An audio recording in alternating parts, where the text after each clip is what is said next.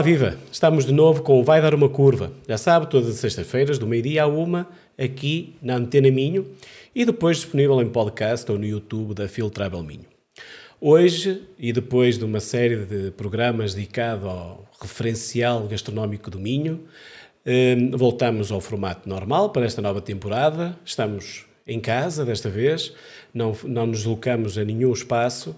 Provavelmente será o nosso tapa agora de, de, de inverno. Um, e estamos de novo cheios de novidades para, para os próximos tempos. Hoje recuperamos aqui uma velha amiga, já esteve connosco no Vai Dar Uma Curva, mas já na altura tínhamos avisado que de vez em quando a Anabela teria que passar por cá, porque eh, quando queremos saber um pouco mais sobre a história da gastronomia, há pouca gente que tenha cultura gastronómica como tem a Anabela. Anabela Ramos, obrigado, Anabela, ah, por estares connosco mais uma vez. Obrigada mais uma vez pelo convite e pelo desafio de falarmos aqui de um tema. Estás mais contraída desta vez? Estou mais um bocadinho. vais-te vais habituando, vais começar a vir mais vezes, vais-te habituando. Só, só para deixar aqui um parênteses que acho que é importante, Anabela, eh, dedicas grande parte da tua vida a estudar a gastronomia. E sim. é essa a tua paixão, não é? Sim, sim, sim. É então, eu, eu, desta vez lancei o desafio ao contrário e, e propus que fosses tu a, a, escolher um tema. Qual foi o tema que escolheste para, para hoje? Uh, doçaria conventual. Olha que, é um tema bem. que me tem andado aqui a, na cabeça durante os, os, os, últimos dias e acho que é. Acho que vai, vai ser uma conversa interessante sobre, falarmos sobre isso. E então o que é que é gastronomia conventual? Uh, gastronomia não, doçaria, doçaria conventual. conventual. Essa é uma pergunta que, que tem andado por aí e que, e que eu de vez em quando esbarro com ela, e nos últimos dias voltei a esbarrar um, com essa questão um, do que é, afinal, a doçaria conventual e porque é que ela existe e porque é que nós falamos dela e porque é que e porque é que se continuam a, a escrever tanta coisa sobre, sobre os doces, os doces conventuais. Eh, é evidente, quando nós falamos de doçaria conventual, nós sabemos que, à partida, eh, são doces feitos nos conventos. Eh, ou eram doces feitos nos conventos. Portanto, a doçaria conventual tem um timing e o timing dela é, quando, é o encerramento dos, dos conventos que aconteceram entre 1834, quando são extintos os, os conventos, por decisão, por decisão régia, e uh, a morte da última freira. Portanto, os mosteiros masculinos fecharam logo e os monges foram obrigados a sair, os femininos, por uma questão de, prote de proteger as mulheres, uh, foram, permitiram uh, que as freiras continuassem nos conventos, embora se proibisse de receber noviças, e, e permitiram até que morresse a última, a última freira. E, portanto, as, elas aguentam-se, algumas, até aos finais do século XIX. E os mosteiros vão encerrando, e, e quando eles, quando morre a última freira, o Estado vai assumindo um, a, a, propriedade de, de, desses, desses cenóbios. E, portanto, elas, e aí essas receitas, o seu receituário, é, é evidente que a partir de 1834 elas perdem muitos bens e começam a entrar num período de pauperização. E também perdem clientes, porque os clientes, muitos dos clientes dela eram os mosteiros masculinos que deixam de existir. E, portanto, hum, Haviam relações hum, de troca de, de, saberes e até sabores entre, entre os mosteiros, não era? Os, os, masculinos produziam uma coisa, os femininos outra, é assim que funcionava? Não, não. Então. Os, há a ideia que os masculinos faziam doces, mas não. Há muito pouco, ou poderá haver um ou outro que fazia algum doce, ou mas não, não, não, não, os mosteiros masculinos compravam doces, compravam doces aos, aos, aos, aos mosteiros femininos. Mas faziam é? outro tipo de produto, não, não faziam? Sim, tinham, naturalmente, e até são conhecidos por alguns licores, sim, porque tinham a produção de vinho, e tinham os alambiques, e tinham toda essa, essa tecnologia que eles vão aperfeiçoando, a produção de aguardente, que era muito importante para as boticas, e isso estava nos mosteiros masculinos. Um, e naturalmente depois no século finais do século XVIII, XIX eu começo realmente a, assistir nos, nos, masculinos ao fabrico de licores. Eles faziam licores. Um, sim, e o vinho, e faziam vinho, portanto os monges adegueiros, essa era uma tradição muito muito E eles faziam esta troca de produtos, ou seja, levavam vinho e traziam doce, ou não era nada? Não sei, acho que não. Essa parte eu aí já não consigo chegar.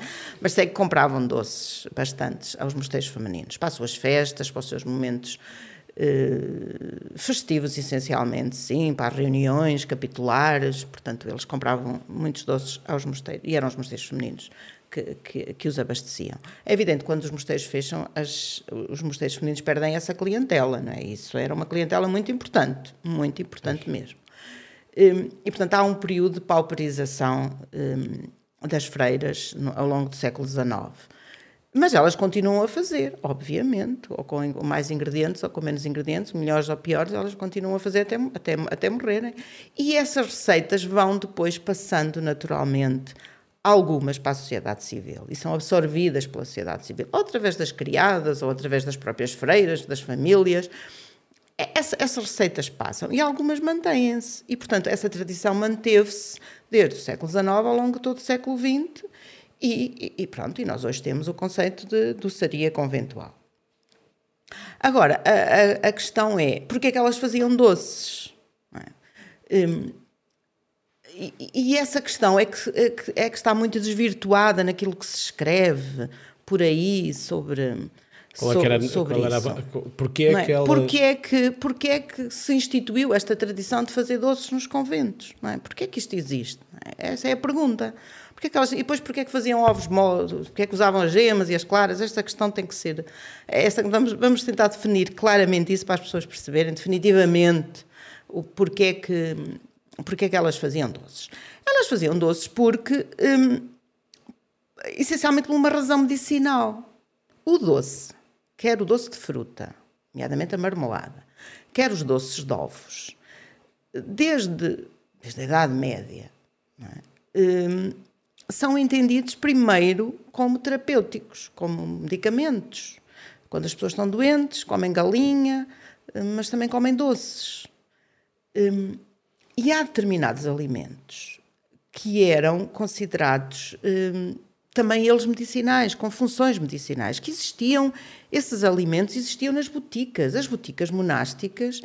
Eu andei recentemente até fiz um artigo sobre, sobre esse assunto. As boticas monásticas era obrigatório que elas tivessem determinados ingredientes, amêndoa, uvas passas, ameixas, Hum, portanto, esses, alimentos tinham que estar na botica quando havia alguma doença, marmelada. Isso eram, portanto, isso eram, eram alimentos naturais uh, dos tratamentos médicos da época. Mais uma vez também, os ovos, naturalmente, o leite, o arroz. O arroz também, desde a Idade Média, tem uma função terapêutica.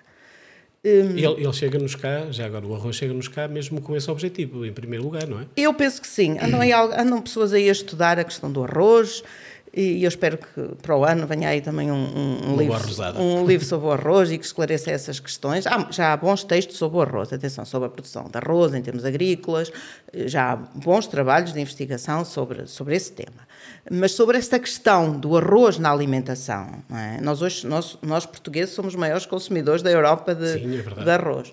Um, mas sobre esta questão de porquê é que o arroz foi entrando nos, nos nosso, no nosso regime alimentar, ele entra essencialmente, primeiro, como na parte terapêutica. E o arroz doce, o nosso arroz doce, que já, é, que já existe, já, já está documentado pelo menos no início do século XVII, o nosso arroz doce um, é um prato terapêutico, não é? é um, era considerado, era arroz, leite, e, um, e, e, é mesmo e açúcar um, é mesmo e canela um doce nosso e ovos. é mesmo nosso. é mesmo um doce nosso é mesmo uma, um, um, doce nosso e era, um, e era o doce mais popular que havia Portanto, estes ingredientes, o leite, a amêndoa, a amêndoa era, era, era essencialmente terapêutica, ela era indicada para inúmeros, inúmeros tratamentos médicos. Um, o, o, arroz, uh, o leite, uh, a marmelada, o marmelo, um, a gema, marmelo, a gema e não a clara. Porquê que é a gema e não a clara? O açúcar, o açúcar também era bastante terapêutico, ainda hoje, não é? Sim. Quem é que nunca te comeu quando está doente, faz uma açúcar. mesinha com açúcar, não é? Um, um, um xarope de cenoura, quando estávamos Exato. constipados, eu lembro também fazer, tomar isso quando era miúdo. Hum, portanto, isso, isso chegou tudo até nós, atualmente, não é? O leite, o leite tinha uma função essencialmente há, há 30 anos eu lembro-me, ainda era, eu lembro-me de um médico dizer, eu, eu lembro do médico dizer há poucos anos, ele depois disse relativamente há 30 anos, ele dizia há 30 anos, quando eu era médico do, do estômago, quando havia problemas uh, de estômago, havia uma terapia de leite. sempre com leite. O médico disse isto há poucos anos, portanto, e eu ainda me lembro disso. Os médicos recomendarem o leite como terapia eh, para quando havia problemas de estômago. Eh, portanto, estes, estes medicamentos são seculares como, como medicamentos. E as freiras tinham esta disponibilidade porque estavam fechadas no convento, tinham mais tempo, tinham esta disponibilidade e, e, eram mulheres e traziam as receitas da sua família e as mulheres é que cozinhavam e, portanto, tinham esta, este tempo para fazer estes doces e para os disponibilizar eh, para as pessoas que lhes quisessem ou comprar ou, ou, ou para oferecer, inclusive, ou quando estava alguém doente, elas ofereciam. Eh, repara, o, o o Dom Rodrigo de Moratel, tenho isto no livro das viúvas, que é, é, é, é uma frase que eu pus no introito do livro. Uh, há uma certa altura que ele proíbe-as de fazer doce. Depois eh, isto entra num negócio e, um, e elas já perdiam muito tempo a fazer doce. Ele proíbe-as de fazer doces entre, o, entre esta altura, entre o, no Advento, o início do Advento e o Natal, porque dizia que não era de bom tom estarem a receber o menino Deus à volta dos tachos. Mas mesmo assim, ele permite-lhe que façam doces para algum doente, se for para algum familiar doente, alguém que lhes peça para doente, havia essa exceção. Quer dizer, não podia impedir, porque isso era o tratamento médico. Portanto, claro. ele proíbe estes, sim, façam, não façam estes doces todos, porque estão sempre aí, não fazem outra coisa, mas se houver alguém doente, vocês podem fazer, naturalmente. Então, mas uh, proíbes, mas nós hoje no Natal temos esta tradição de enchemos-nos de doces. Porque, porquê? Porque, pronto, porque o, o Natal é uma festa é uma das grandes festas, é uma das primeiras, das quatro Páscoas, os beneditinos chamavam as quatro Páscoas e, e o Natal era, uma, era a primeira Páscoa. Um, era uma grande festa, era uma festa que tinha duas oitavas, portanto ia até o dia, dia de Reis.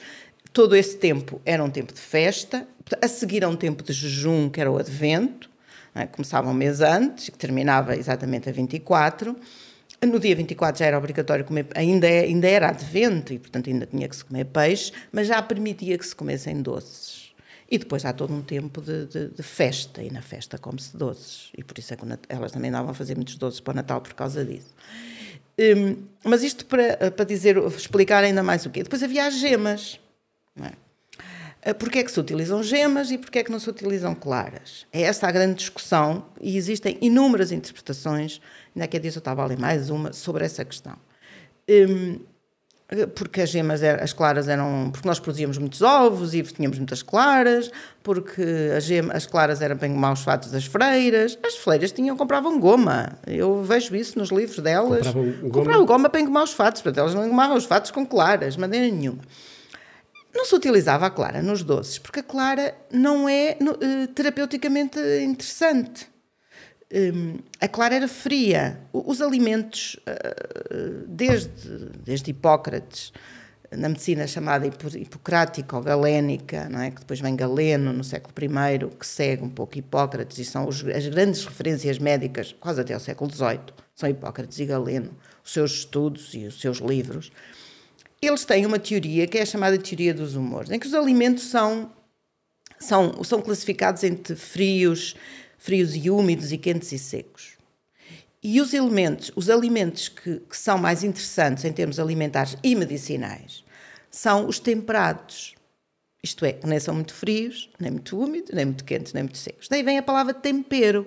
Temperar a comida, quando nós hoje utilizamos essa expressão, estamos-nos a referir a equilibrar a comida.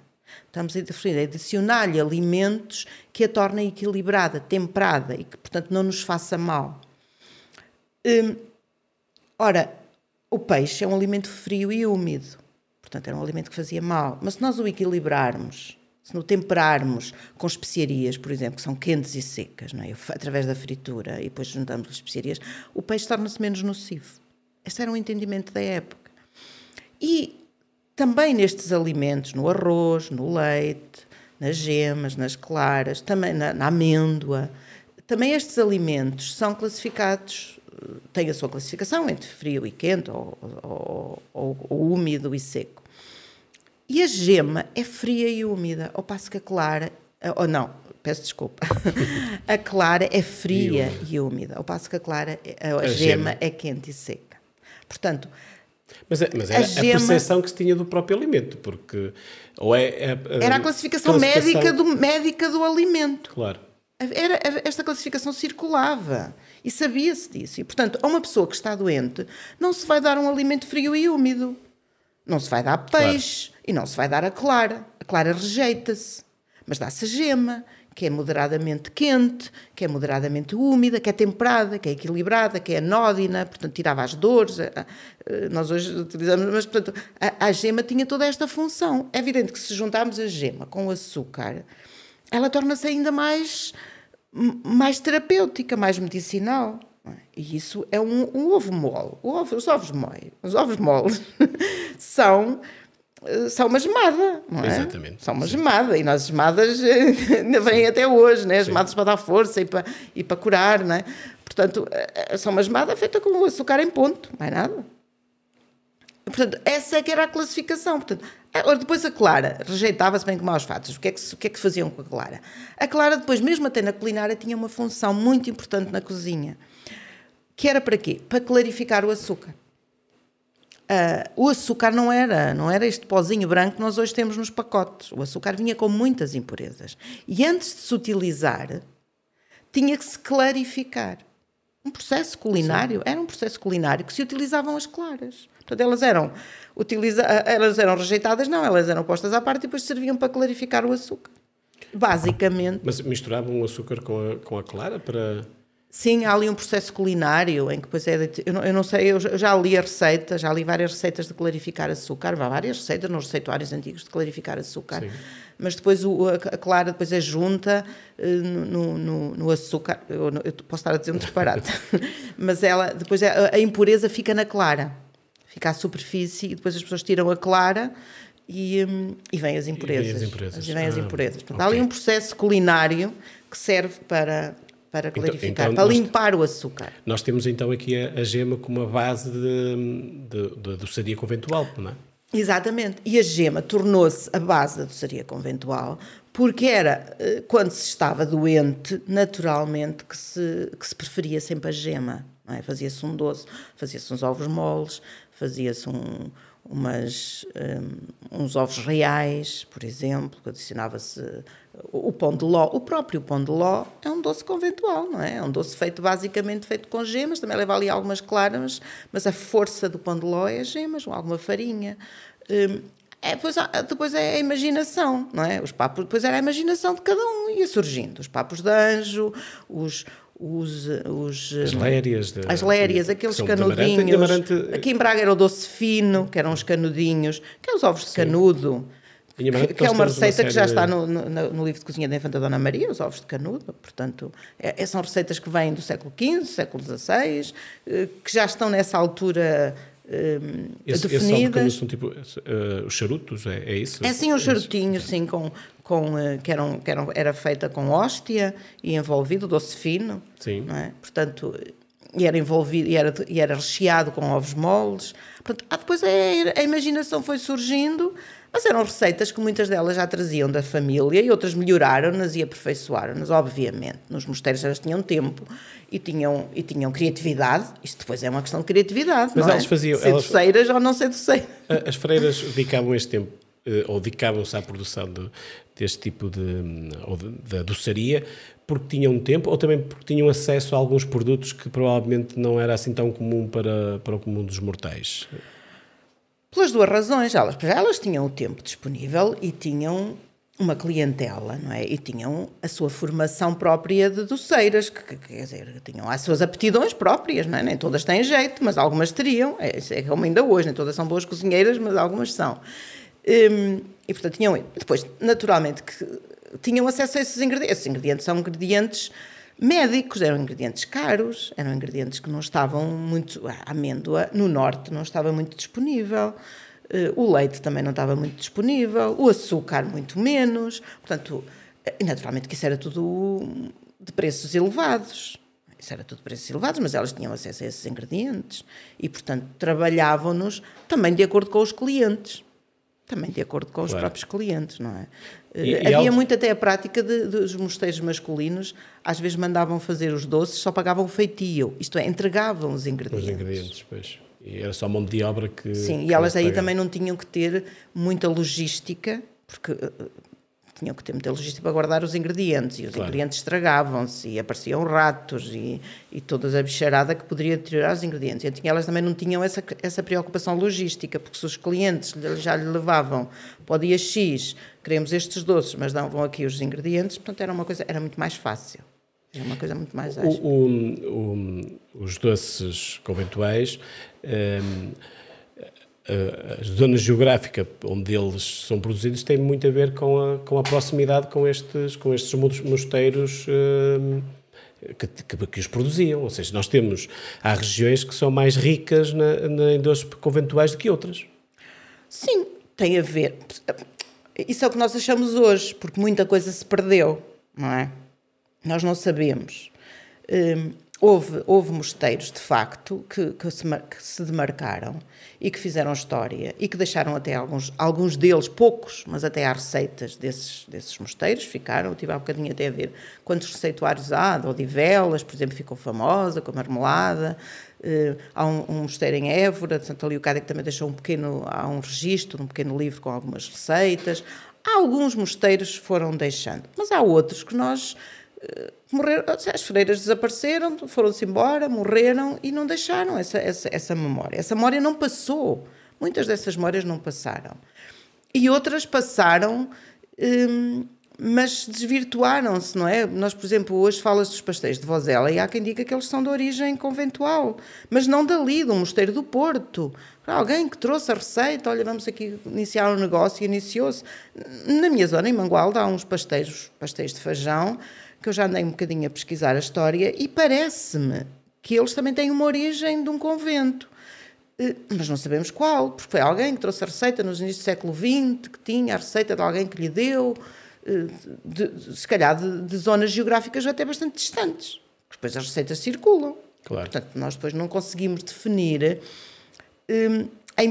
hoje, hoje nós dizemos, ah, pronto, há o convento de Odivelas, há o convento de Celas em Coimbra, por exemplo, e que agora até está estudado, por, até por uma amiga minha, a Dina de Souza, que, que estudou a doçaria conventual de Coimbra. Temos aqui as Freiras dos Remédios, que eu também acabei por publicar, que também tinham um bom manancial de receitas e faziam muitos doces.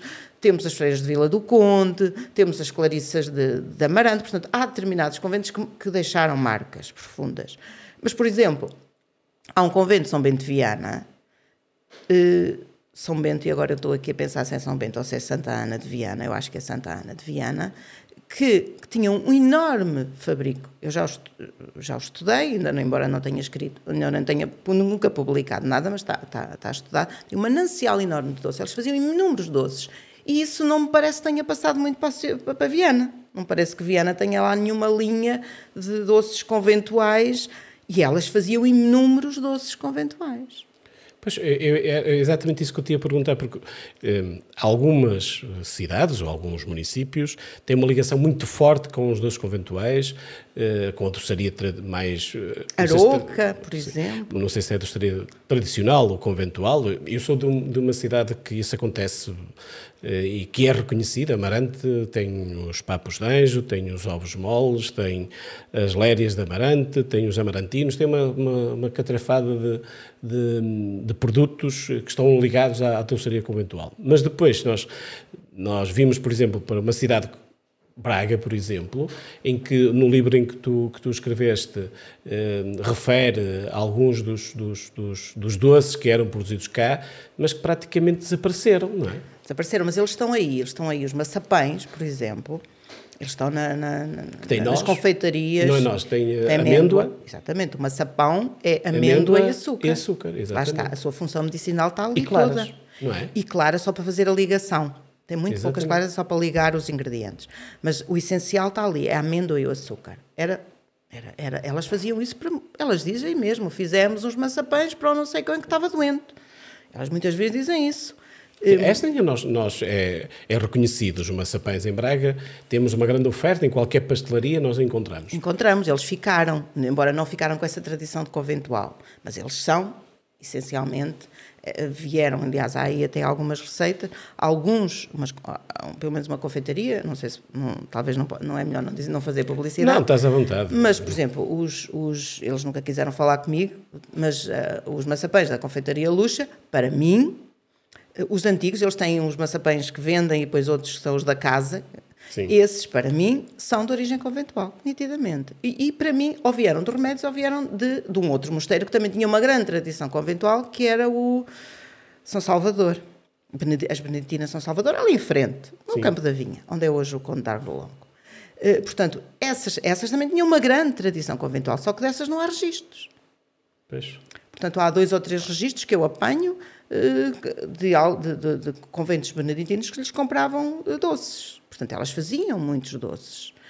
Um, mas pronto, o, arquivo, o, o espólio do arquivo delas não ficou, perdeu-se no, no, processo de extinção e nós hoje não conseguimos recuperar essa tradição. Mas esses maçapães, esses eu tenho uh, quase que posso jurar que eles são de origem conventual. A receita, pelos ingredientes que têm, por tudo, tem, eles, esses ficaram.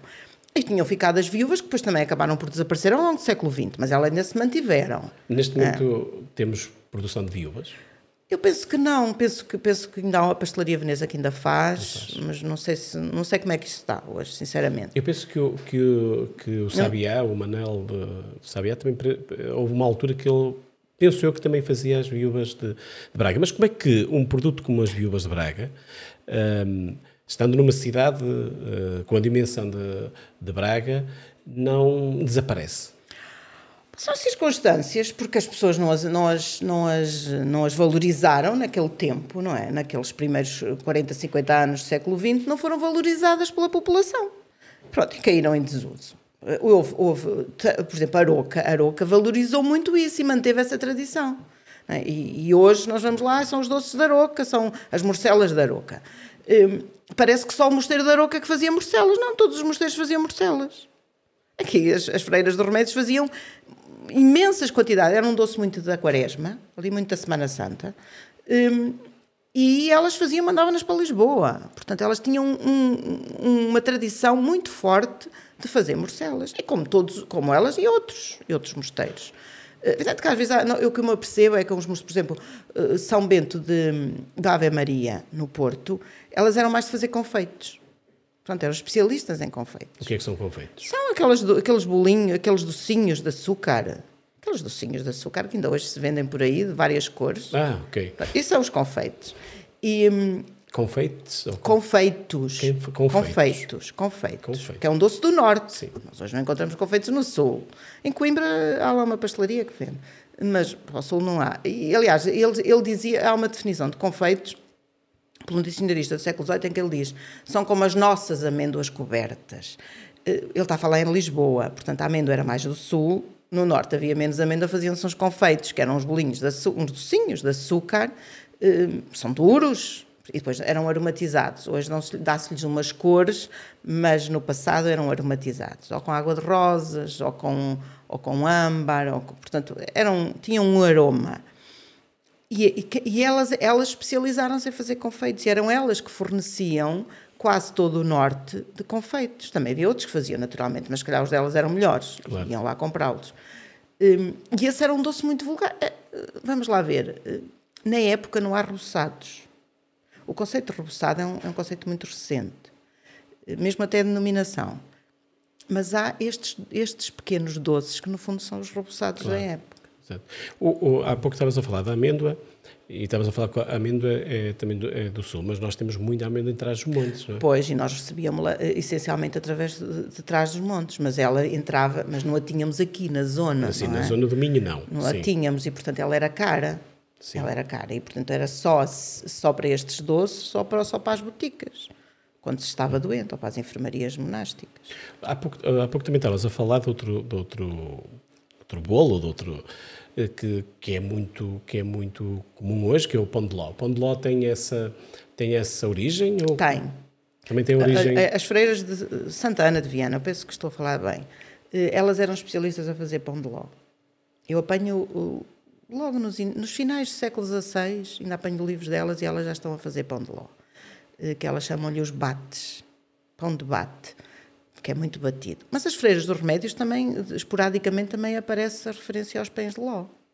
O pão de ló tinha, tinha também essa função, porque era um doce de ovos, essencialmente. Era, nós, portanto, nós hoje ligamos muito o pão de ló à, à Páscoa.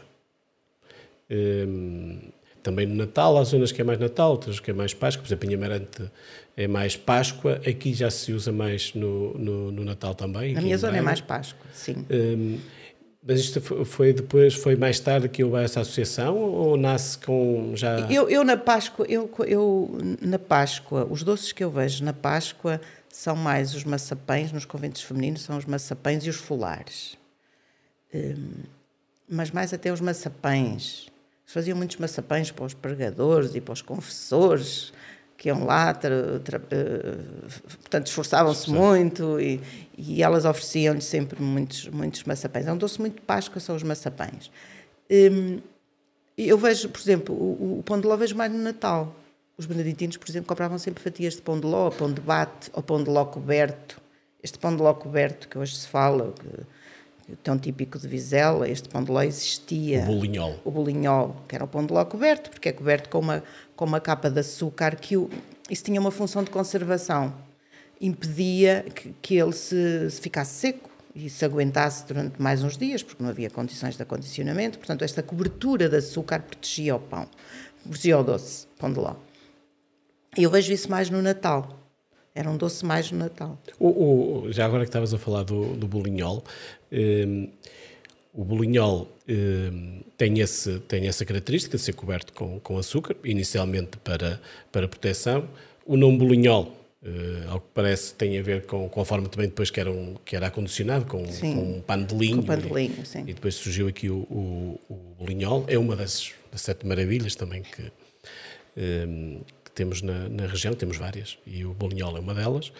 Um, mas ele é diferente também, é por, pela forma como ele é feito, ou seja, nós estamos a olhar para um pano de ló, vemos algo redondo com, com um buraco no meio, no fundo. Sim, com uma... Lá uma... No, o, o bolinhol não é assim, é algo mais achatado, mais alongado, teve a ver com... Isso, isso, essa parte eu não sei. Eu, por exemplo, eu vejo as, as freiras de Viana, elas relatam mesmo a compra das, dos alguidares para, para cozer o, um, o pão de ló. Que ainda hoje são usados, os, os alguidares de, de, barro. E, é? e, o papel para forrar. Elas falam disso no século XVII, início do século XVII, elas já falam do, dos alguidares, das bacias uh, e, o, e o papel, papel costaneira, que ainda é hoje o que se põe para fazer o, o pão de ló.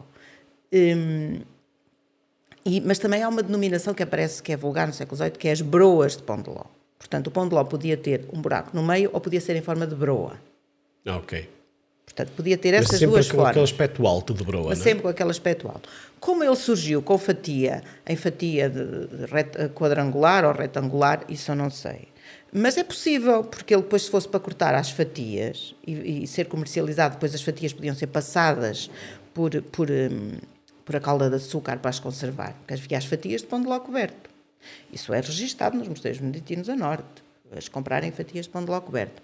Essas fatias de pão de ló poderiam ser em tabuleiros, de facto.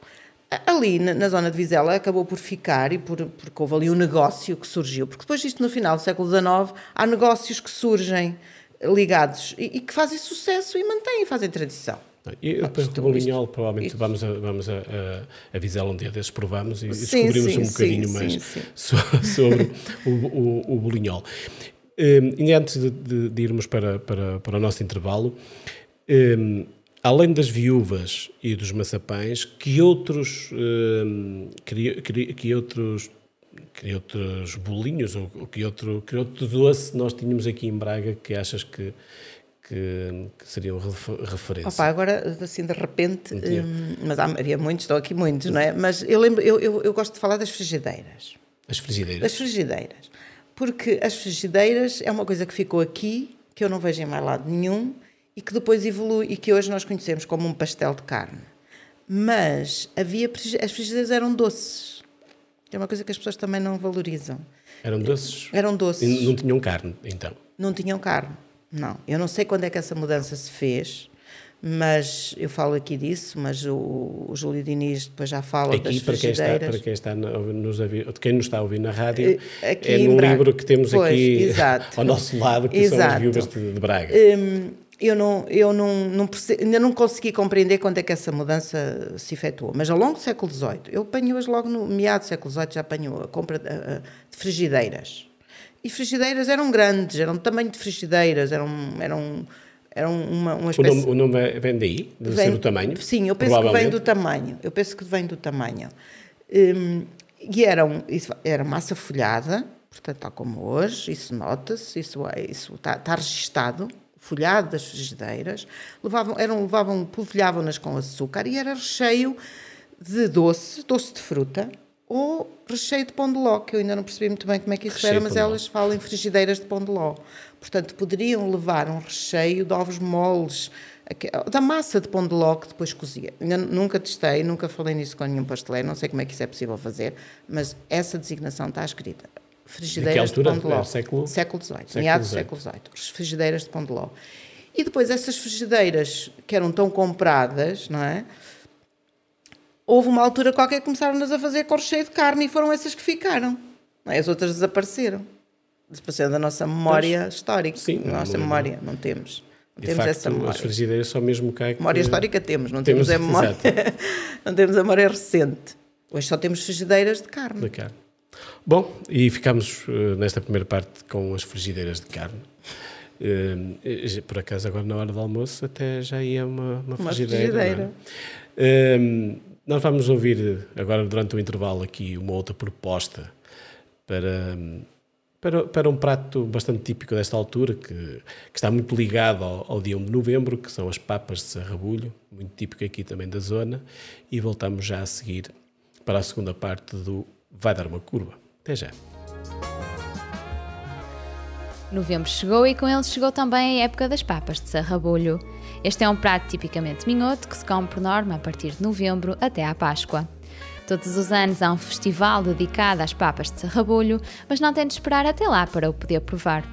O restaurante Caldelas e a Tasquinha Tomadas são dois dos muitos espaços em Amares onde pode degustar este prato. Mas não só, em Braga também se come bom sarrabulho, como é o caso do restaurante Bem Me Quer, onde se servem papas há quase 70 anos. Se está com fome, não perca tempo e vá visitar um destes espaços do Minho.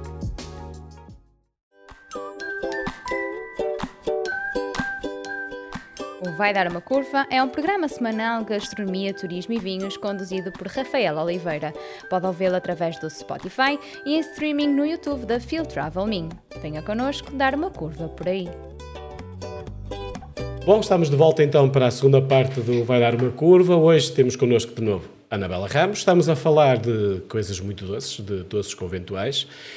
E quando nós fazemos as perguntas, e às vezes eh, nos dão aqui algumas brancas, eu já tenho algumas, quando perguntei há pouco eh, mais alguns doces daqui de Braga, eh, fomos aqui para, para as frigideiras, porque estavas a dizer que, que te deu uma branca. Ora, Agora que aproveitamos o, o intervalo, podemos ver as cábulas, fala-nos lá de mais uma série deles que nós temos por aqui. Pois, que, Pois tinha muitos, tinha muitos de facto, e a lista aqui é enorme, eu já não lembrava de nenhum, de repente fiquei, e estou aqui, fiquei assim um bocadinho. hum, mas, por exemplo, além das morcelas que eu ainda referi, há um, havia um doce que era o tocinho do céu, que, que também começa a aparecer ali por meados do século XVIII.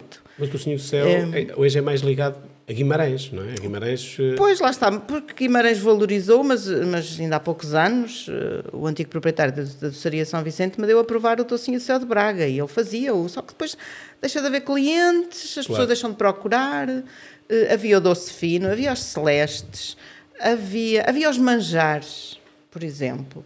Eh, lá está, o manjar tem uma ligação terapêutica muito forte, o manjar real, o manjar branco, que está em todos os conventos do país e que aqui elas também faziam imenso os manjares. E que é são os- manjares? Desculpa os manjares, lá está, é leite, é leite, eh, eh, arroz, é um, é um doce feito com leite, arroz, poderá levar galinha, manjar Galinha? branco, galinha, desfeita, eh, ovos. Era mesmo para quem estava doente. Era mesmo para quem estava doente, exatamente. Era mesmo para quem estava doente.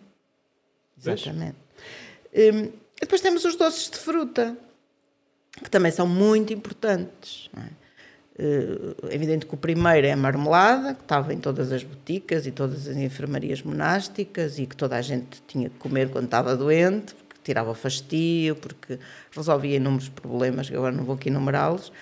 Hum, Mas havia a cidrada, que as freiras dos remédios também eram especialistas. cidrada que vem do, do cidrão. O cidrão que é uma espécie... É um, que é um- uma espécie de limão. De limão, é? maior. É um, ci- um citrino. Sim, o, rei dos citrinos. O rei dos citrinos. Era, é era considerado o, o cidrão, uh, abrindo aqui um parênteses do cidrão, uh, agora em algum está-se a voltar a, a, querer trabalhar o cidrão. Escreveste um livro sim, sobre, sim, sobre sim, o cidrão, para, editado pela Ataca. Um, em Guimarães está-se a fazer um trabalho também à volta do cidrão e do, do, calondro, que é outra, é, outra, é outra espécie. Um dia fazemos um, fazemos um programa só sobre esse tipo de, de, de espécies que que não acabaram, mas que estão quase extintas. extintas. Então. Mas o, o cidrão também era muito usado então na, na, na doçaria conventual. Imenso. O cidrão, o cidrão, olha, no tocinho do céu, não era só, na, não era só a cidrada, o, o, os pastéis de cidrão. O cidrão, pois, era utilizado porque ele também cortava um bocado o açúcar. Havia também essa técnica de cortar ah, o estava, açúcar. Equilibrava. É? Equilibrava. Portanto, e, e o cidrão era terapêutico. Cidrão, do cidrão tudo se aproveitava. Aliás, ele, ele tem essa função terapêutica no próprio nome científico, é citrus médica. Portanto, aquilo era mesmo um alimento medicamentoso. E, portanto, por isso ele é utilizado muito, mesmo nos doces de ovos, o cidrão ralado, é? nos bolos, cidrão ralado muitas vezes era junto. Por exemplo, no, nos ovos reais, podiam juntar cidrão. em vários outros doces havia, podia-se adicionar o cidrão eh, ralado, cristalizado e depois ralado. Ele também é muito usado ainda uh, no bolo rei, por exemplo, não é? Pois, e depois nós passámos a utilizá-lo quando uh, uh, trouxemos o bolo rei, quando o bolo rei chega a Portugal nos finais do século XIX, início do século XX. E ele chega a Portugal, o bolo rei? O bolo rei é, um, é, um, é, um, é importado de um congénere francês. Portanto, o bolo rei é um doce importado. Que, que, depois começa a ser produzido numa agora não sei, não posso falar de cor, mas penso numa confeitaria de Lisboa e, e ganha algum sucesso. Nos inícios do século XX ele já, é, já há uma receita, o Carlos Bento Maia já tem uma receita de, de bolo rei. Um, eu fiz até já uma crónica sobre isso. E, e, o que eu acho é que, pronto, importa-se o miolo, não é, do bolo, mas um, o recheio é tipicamente português. O que é que ele vai pôr no, no, a decorar o bolo rei?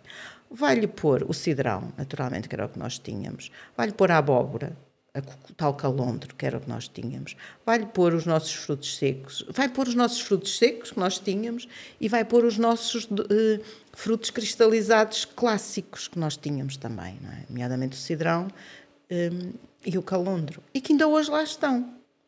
Uh, hoje, quando nós vemos o bolo, tem os frutos secos, tem o figo, tem a pera, tem... mas, mas também tem a abóbora, aquelas, aquelas, aquelas tiras vermelhas e verdes sim, e brancas, sim. não é? Aquilo é tudo abóbora. abóbora. Uh, que depois agora lhe metem um corante e dá claro. uma cor diferente para ficar mais, mais festivo, mais, mais colorido. Alguns já não têm cidrão porque o cidrão praticamente entrou em extinção e deixaram de, deixou de se produzir, produzir. e portanto só os bolos reis mais requintados é que têm cidrão. Oh, mas o, o bolo rei eh, eh, não é assim tão. Eu não me lembro de ver em nenhum país bolo rei. Eh, ele é importado e depois em França de, desaparece, não, não sabes? Opa, não sei, essa história aí já não, não sei, mas nós importámos a, a, aquele conceito de fazer aquele bolo, aquele bolo, não é? aquele bolo fermentado. O bolo rei é um bolo, é um bolo bastante fermentado, que demora muito tempo, amassado. Eu faço bolo rei, portanto sei mais ou menos mas ui, isto está, está, está, está a sair. Faz mal. Um, está mas... a sair, são jogos todos. Podes colocar por cima, exatamente. Pronto. Pronto.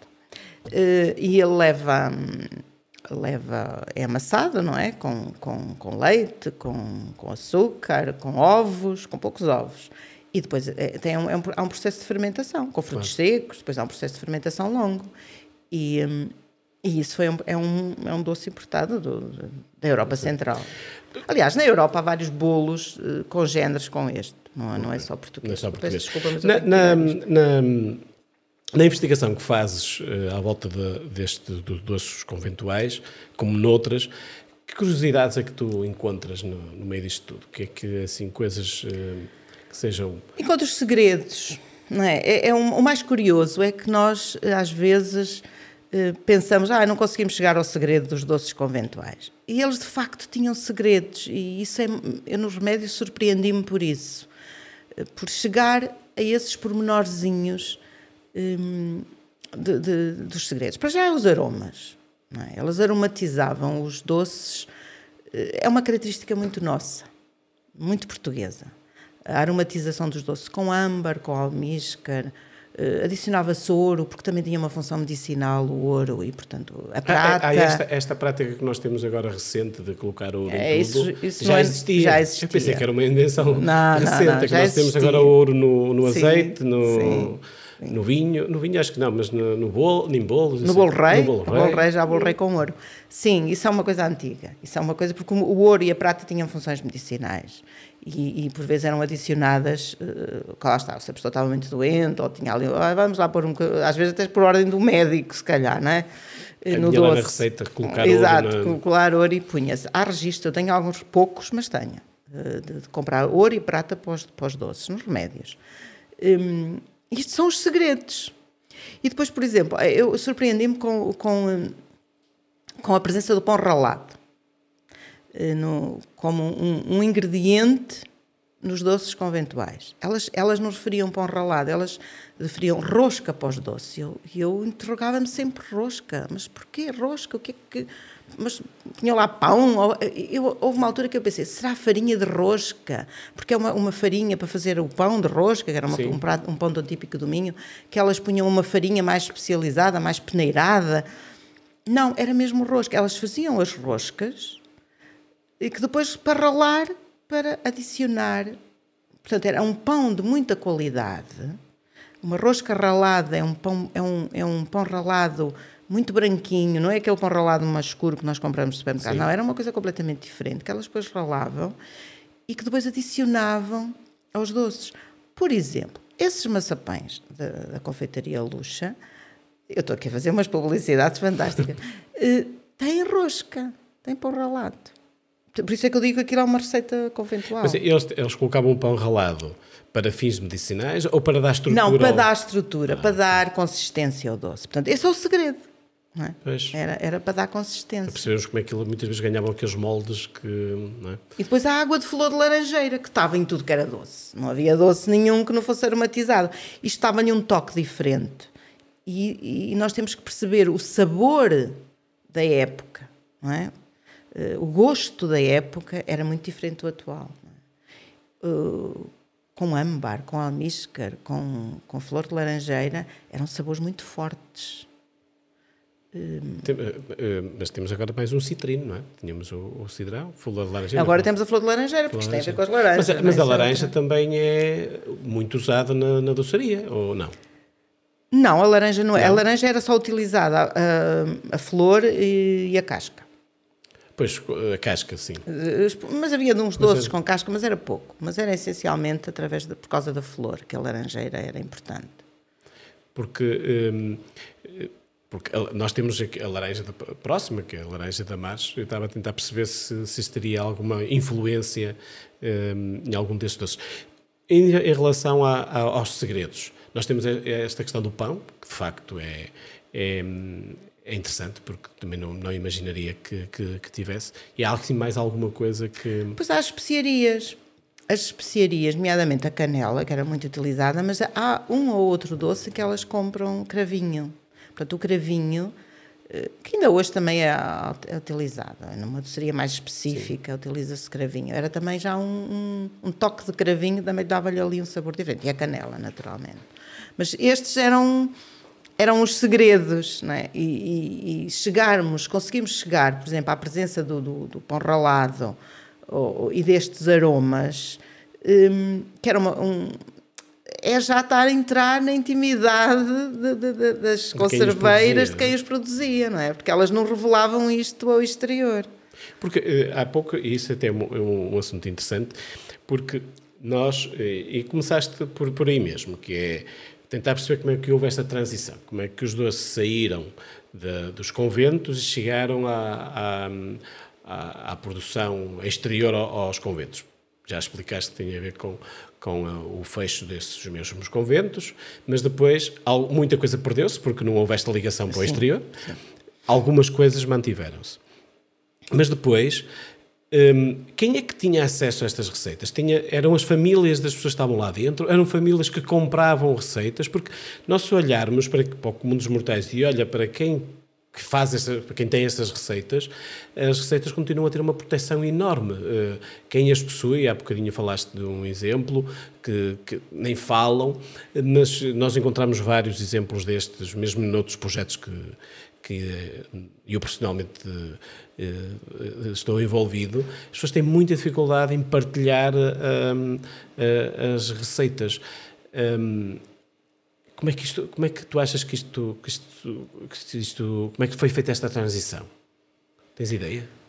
Pois não sei, não, não, não tenho mais ou menos. Portanto, as, as receitas. Olha, o Francisco Borges Henriques, no século XVIII, um, em no início século XVIII, na, naquela obra que ele, que nós, que, o Ricide, que eu participei com o Ricide no ano passado, ele tem lá já receitas de conventos. Porquê? Porque ele, ele era um cozinheiro, um cozinheiro de um, de um, homem rico, e portanto ele partilhava receitas com as senhoras donas e com as freiras e com os conventos e ele registava as receitas. E ele diz, ah, esta é melhor, aquela não é tão boa, uh, outros manjares. Portanto, ele, havia essa troca de receitas havia esse registro de receitas em livrinhos de, de cada, de cada das, das, famílias. Isso, isso, isso eu percebo isso, por exemplo, em alguma correspondência. Um, agora até estou a estudar uma outra correspondência do século XVIII, XIX, em que ai, tenho, deixei aí um, numa carta, deixei aí o meu livro de receitas, um, manda-me o meu livro de receitas porque eu quero ver se faço geleia de uvas. Uma senhora a dizer para, para, para, para a filha, ou manda-me o meu livro. Portanto, cada, cada, cada senhora Cada família tinha o seu livro de receitas. Aliás, a Infanta Dona Maria, o livro de cozinha, o célebre livro de cozinha da Infanta Dona Maria, era um livro particular dela, né? que está lá em Itália, que ela levou quando casou, com as suas receitinhas passadas, pronto, lá ali um conjuntinho, que também fazia parte do enxoval, não é? o livro de receitas, receitas de família. Claro. Portanto, isso existia. É evidente que a maior parte delas foram parar ao lixo e, portanto, não, não temos essa memória. Mas, mas, mas e as freiras também levavam, quando iam para o convento também levavam. Muitas podiam levar a aprendizagem de saber fazer um arroz doce, ou de saber fazer um manjar. Eh, como nós hoje também, também claro. trazemos a aprendizagem, né? vamos valorizando para o casamento e para fora do casamento, também vamos, temos, ah, eu sei fazer aquela receita e nem a temos registada. Um, mas, e elas também as levavam, e depois também as registram e também as valorizam. E depois elas passam, depois passam para a sociedade, através das criadas, ou através delas próprias que as dão, que trabalhavam, nos que trabalhavam com elas, ou das recolhidas, porque depois no século XIX também vão para ali muitas recolhidas, mulheres que se recolhem, ou viúvas, ou, ou que estão sozinhas e que se recolhem nos conventos. Já não, elas já não podiam receber noviças, mas ainda há muito as chamadas recolhidas, e que, e que participam dessa azáfama de fazer doces e que veem e que observam. E naturalmente que aprendem e que depois transmitem ao exterior. E portanto as receitas vão passando assim não é? No, no século XVIII, elas, se calhar, tinham mais. Hum, preservavam mais as receitas, preservavam mais o segredo entre elas, porque era, era, era o seu negócio, é? era a sua forma de sobreviver. Elas sabiam disso e tinham bem essa consciência. Podiam partilhar com o cozinheiro A ou B, como o Francisco Borges Henriques, que, que partilhavam, mas também sabiam que aquilo ficava ali um bocado num, num circuito fechado, claro. não circulava muito. Era seguro. Era seguro, não é? Agora, nos finais do século XIX, quando elas estão a definhar, quando estão a acabar, quando estão lá duas ou três freiras já pobres e miseráveis a passar fome dentro de um convento, porque elas já estavam completamente pobres, nessas alturas é, mais, é muito mais fácil essas memórias passarem para o exterior. E elas passam, naturalmente, e depois quem, quem tem cabeça, capacidade, não é cabeça, capacidade para se aproveitar, aproveitou-as e fez negócios. E elas assim surgiram. Muito bem. E agora vou-te fazer uma pergunta, eh, também para fecharmos, estamos quase no final do programa. Vou retirar daqui as viúvas de Braga. Diz-me dois, um, dois doces que tu achas que para ti são os melhores doces de conventuais. Eu gosto muito do docinho do céu. Acho um doce muito bonito. Muito o, de Braga? O de Braga, sim, também. Eu conheço o de Braga, mas também conheço outros. Mas acho um doce muito interessante. E também acho as maçapães um doce muito interessante. Mas gosto de outros. É doce? Sim, mas há outros, mas eu gosto destes. Eu desta vez também vou querer dizer dois. Então diz lá. Um, e não, não posso fugir aos nossos de, da minha terra natal, de Amarante. Claro. Adoro os papos 10. Acho que, que, que, que, no fundo é, é, é a gema do ovo, é açúcar é. e depois envolvido em, em, em hóstia, em, sim, em sim, algo sim. do género. E as leiras de Amarante. Que, Que As lérias não conheço. as lérias são. A base é de. É de. de amêndoa. É um Pronto, lá está. Eh, Os ingredientes tudo aquilo os que estavas a dizer. Os, os ingredientes são sempre os mesmos. Se não conheces, tens de conhecer, porque de facto são, mais, são diferenciadores em relação ao- ao- aos, outros, aos outros pastéis de- do género, aos outros, eh, aos outros doces conventuais, e vale a pena eh, conhecer. E, e é um bom sítio para, para Também há um doce que eu acho muito interessante, que são as morcelas.